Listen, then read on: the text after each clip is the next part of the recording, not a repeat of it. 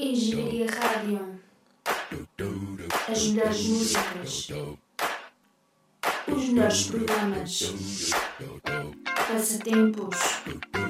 Engenharia Rádio. A rádio do momento. Bom dia, ouvintes. Cá estou eu, Alison, para mais uma emissão do Ondas Nutricionais. Hoje vamos falar sobre os rins. No passado dia 12 de março comemorou-se o Dia Mundial do Rim. E o que é o rim? Que este órgão tão fundamental? Bem, normalmente possuímos dois rins. Cada rim tem um ureter que conduz a urina desde a zona de recolha central dos rins, que é a chamada bacineta ou pélis renal, até a bexiga. Dali a urina sai, pela uretra, para o exterior do corpo. A função principal dos rins é filtrar os produtos metabólicos, de excreção e o excesso de sódio e de água no sangue, assim como facilitar a sua eliminação do organismo. Também ajudam a regular a tensão arterial e a produção de glóbulos vermelhos, ou seja, os eritrócitos. Cada rim contém cerca de um milhão de unidades eh, destinadas a este processo de filtragem, que são chamados de nefrónios. A urina vai-se então acumulando na bexiga à medida que chega com regularidade por cada ureter e a bexiga podemos dizer que é quase como um balão. Ela se pode dilatar, aumenta gradualmente o seu tamanho para se ir adaptando ao aumento do, do volume da urina e quando finalmente se enche, envia sinais nervosos ao cérebro que transmitem então a necessidade de urinar. Os sintomas que são causados pelas perturbações do rim e das vias urinárias variam de acordo com cada tipo de, de perturbação e também com a parte do, do sistema que, que foi afetado. A febre, a sensação de mal-estar generalizado são um dos, dos, sintomas mais, mais frequentes, embora também a infecção da bexiga, a chamada cistite, quase nunca cause febre. A infecção bacteriana do rim, que é chamada de pielonefrite, geralmente então é a que provoca a, a febre elevada. Portanto, fiquem ligados a esta emissão, em que falarei sobre o rim e dos cuidados alimentares que devemos ter, mas para já para já vamos ficar com o amor eletro, só é fogo se queimar.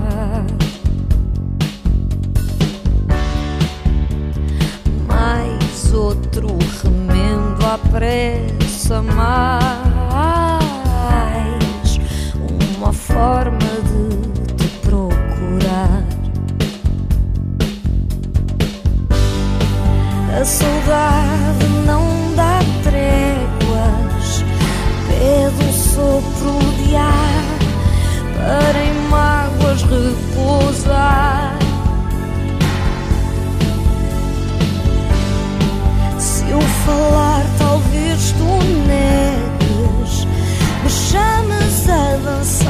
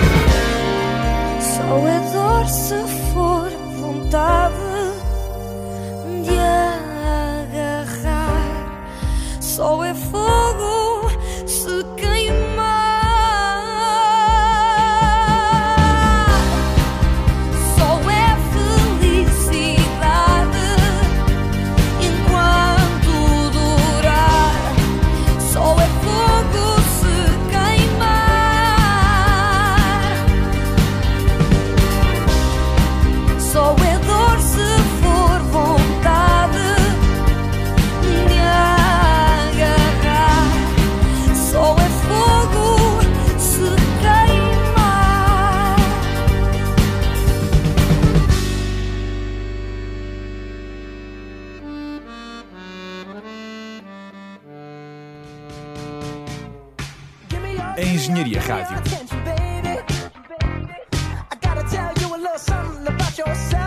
A tua rádio. A produção diária de urina pode reduzir-se a menos de duas chávenas por dia por causa de uma doença renal, por obstrução do ureter, da bexiga ou mesmo da uretra. A produção persistente de menos de um copo de urina diária conduz à formação de resíduos metabólicos no sangue, devido à azotemia. Este reduzido volume de, de, produção pode indicar que os rins foram efetivamente afetados repentinamente ou que um problema renal crónico se agravou. A urina diluída pode ser quase incolor, também não tem cheiro, enquanto que a concentrada é de cor mais amarelo escuro. Os pigmentos dos alimentos podem também produzir uma urina curada, de vermelho, e também os medicamentos podem criar uma variedade de cores, desde castanho, negro, azul, verde ou vermelho, e também diferentes cheiros. As cores diferentes do, do amarelo são anormais, a menos, claro, que sejam causadas por alimentos ou, ou mesmo por medicamentos, como já referi. A urina castanha pode conter a hemoglobina, eh, hemoglobina degradada ou então proteínas musculares. A urina turva sugere a presença de pus, que é proveniente de uma infecção das vias urinárias, ou então de cristais de ácido úrico ou de ácido fosfórico. A dor causada por uma doença renal geralmente sente-se no lado das costas ou na região lombar. Muitas vezes a dor irradia para o centro do abdômen. Se os rins eh, forem comprimidos por qualquer razão, eh, também normalmente verifica-se a dor.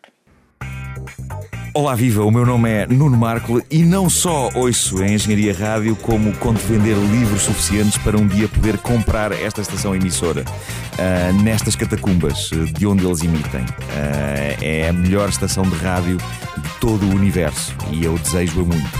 Quase como um tarado deseja o corpo de uma mulher. É o quanto eu desejo a Engenharia Rádio. Obrigado. Bom dia. A Engenharia Rádio, a tua rádio. Um dos problemas também muito, muito comum uh, são as chamadas pedras nos rins, que é a litíase renal. A litíase renal, que são estes cálculos renais, refere-se então à presença de pedras nos rins. É uma das causas mais frequentes de, das cólicas uh, renais. Os cálculos renais podem ter diversas composições, sendo os mais frequentes os cálculos de oxalato de cálcio e de ácido úrico. Os cálculos renais podem causar perda de sangue na urina, que é chamada hematúria, infecções renais, que é a pielonefrite, ou, como já disse, a cólica renal. Em muitos casos, nada se pode fazer para impedir a, a, formação de cálculos renais, no entanto, é importante fazer um estudo da situação com análise e avaliação da alimentação, no sentido de tentar uh, identificar a causa para, para a formação dos, dos mesmos, como uma dieta em excesso de proteínas e de sal, ou pouca água, ou ainda também algum fator, como é o caso do ácido úrico, e desta forma então prevenir a formação de novos cálculos renais. Os homens, infelizmente, apresentam o dobro da tendência para o desenvolvimento de cálculos em relação às mulheres, infelizmente para homens, felizmente para nós mulheres, e o primeiro episódio então ocorre por volta dos 30 anos uh, de idade. No caso das mulheres, existem dois picos de incidência, que é aos 35 e aos 55 anos. Como se manifesta então a litíase renal? Bem, a maioria dos cálculos renais não causa sintomas até o momento em que o cálculo se desloca para as vias urinárias. Nesse ponto, a dor é muito intensa e incapacitante. Como regra geral, inicia-se no flanco e irradia em direção à virilha, variando em função, claro, da localização do, do cálculo. A dor da cólica renal gera uma grande agitação e não tem nenhuma posição de, de alívio. Pode acompanhar-se de náuseas e de vômitos. Como se trata a litíase renal? Bem, quando os cálculos são inferiores a 5 mm, regra geral, com uma boa hidratação e analgésicos, estes são eh, eliminados espontaneamente em 90% dos casos. Engenharia Rádio. Não para. Não para. Não para. Não para. Não. Quais são então os cuidados que devemos ter para proteger os nossos rins? Bem, devemos beber 1 litro e meio a 2 litros de água por dia. Isto traduzido por copos são 12 a 14 copos por dia. As pessoas têm que ganhar esse hábito, é andar basicamente sempre com a água atrás. A sugestão que eu deixo é tentarem uh, comprar uma garrafita de um litro e meio, levam para o trabalho ou para a faculdade e depois levam também uma, uma garrafinha mais pequenita e vão enchendo a garrafinha para irem bebendo ao longo do dia e assim é uma forma também de controlarem a quantidade de água que estão a beber. Neste caso, estão mesmo a beber um litro e meio. Vou-vos deixar oito regras básicas para a prevenção. Primeiro que nada, controlar a pressão arterial. Controlar os níveis de açúcares no sangue, fazer atividade física, atentar para o peso e alimentação saudável, beber muita água, não usar remédios sem a prescrição e, por último, consultar um médico para fazer os exames de rotina. Portanto, concluindo, controlar os fatores de risco, diabetes e hipertensão. Quanto mais controlar e menos ingerir o sal, melhor. A hidratação é essencial, a nossa gastronomia é muito boa nisso, é muito rica em alimentos saudáveis. Temos a disponibilidade do peixe, tomara muitos países terem a disponibilidade de excelentes alimentos como nós temos cá em Portugal. Devemos reduzir o consumo de beterraba, espinafres, frutos secos, refrigerantes com cola, café, chá, que têm cafeína porque contribuem para os cálculos renais como oxalato. Isto para pessoas que já tiveram cálculos renais e é uma maneira de preveni-los.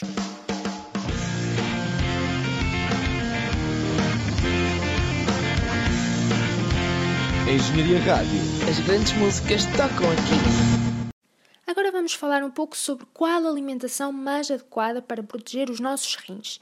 Ora bem, uma alimentação deve ser, como deve ser sempre, equilibrada e saudável, com pouco sal e exercício físico regular são fundamentais para prevenir a diabetes e a hipertensão arterial, que são dois fatores uh, importantes que podem desencadear a doença renal crónica.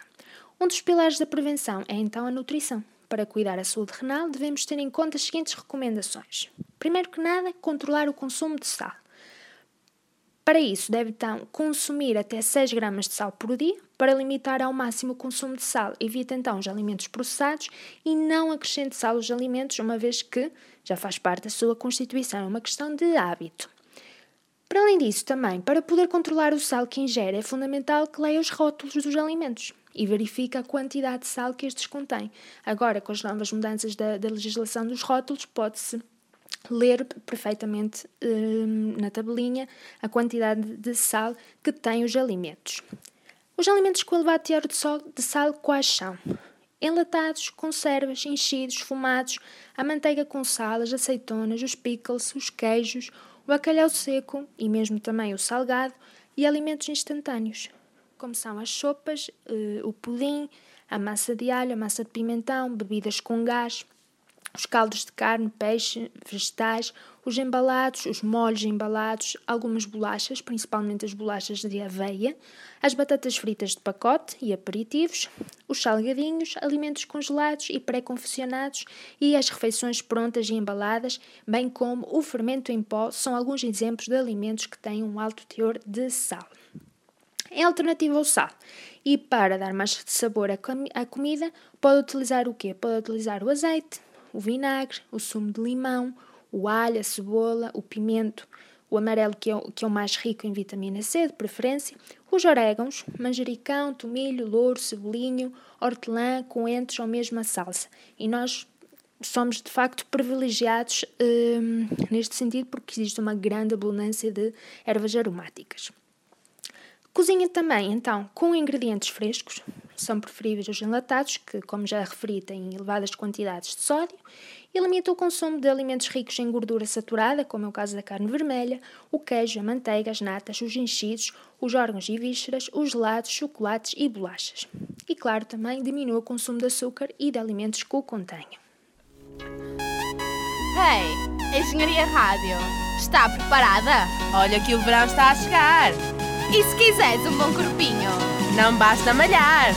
Ondas nutricionais, nunca ouviste ondas assim, até vais fazer sempre se achas que sabes comer. Tens muito o que aprender. Sextas-feiras sempre a bombar, temos muito para te ensinar. Depois das 16 horas, ondas nutricionais. E para terminar esta emissão dedicada ao rim, vou-vos só deixar as atitudes que são prejudiciais aos rins, que se estiveram eh, sintonizados nesta emissão já devem perceber, já devem saber quais são. Portanto, consumir pouca água, o baixo consumo de vegetais frescos, de integrais e fibras, e um alto consumo de sal e de açúcar, de proteínas de origem animal, consumo de aditivos químicos e alimentos industrializados. Portanto, são os grandes inimigos dos nossos rins. E chegamos assim então ao final de mais uma emissão do Ondas Nutricionais. Fiquem ligados nas próximas emissões. Eu vos vejo daqui a oito dias, na próxima quinta-feira, dia 9 de abril. Até lá, fiquem ligados também na nossa página de Facebook, facebook.com.br Ondas Nutricionais 0. Agora ficamos com Anita Ward, Ring My Bell.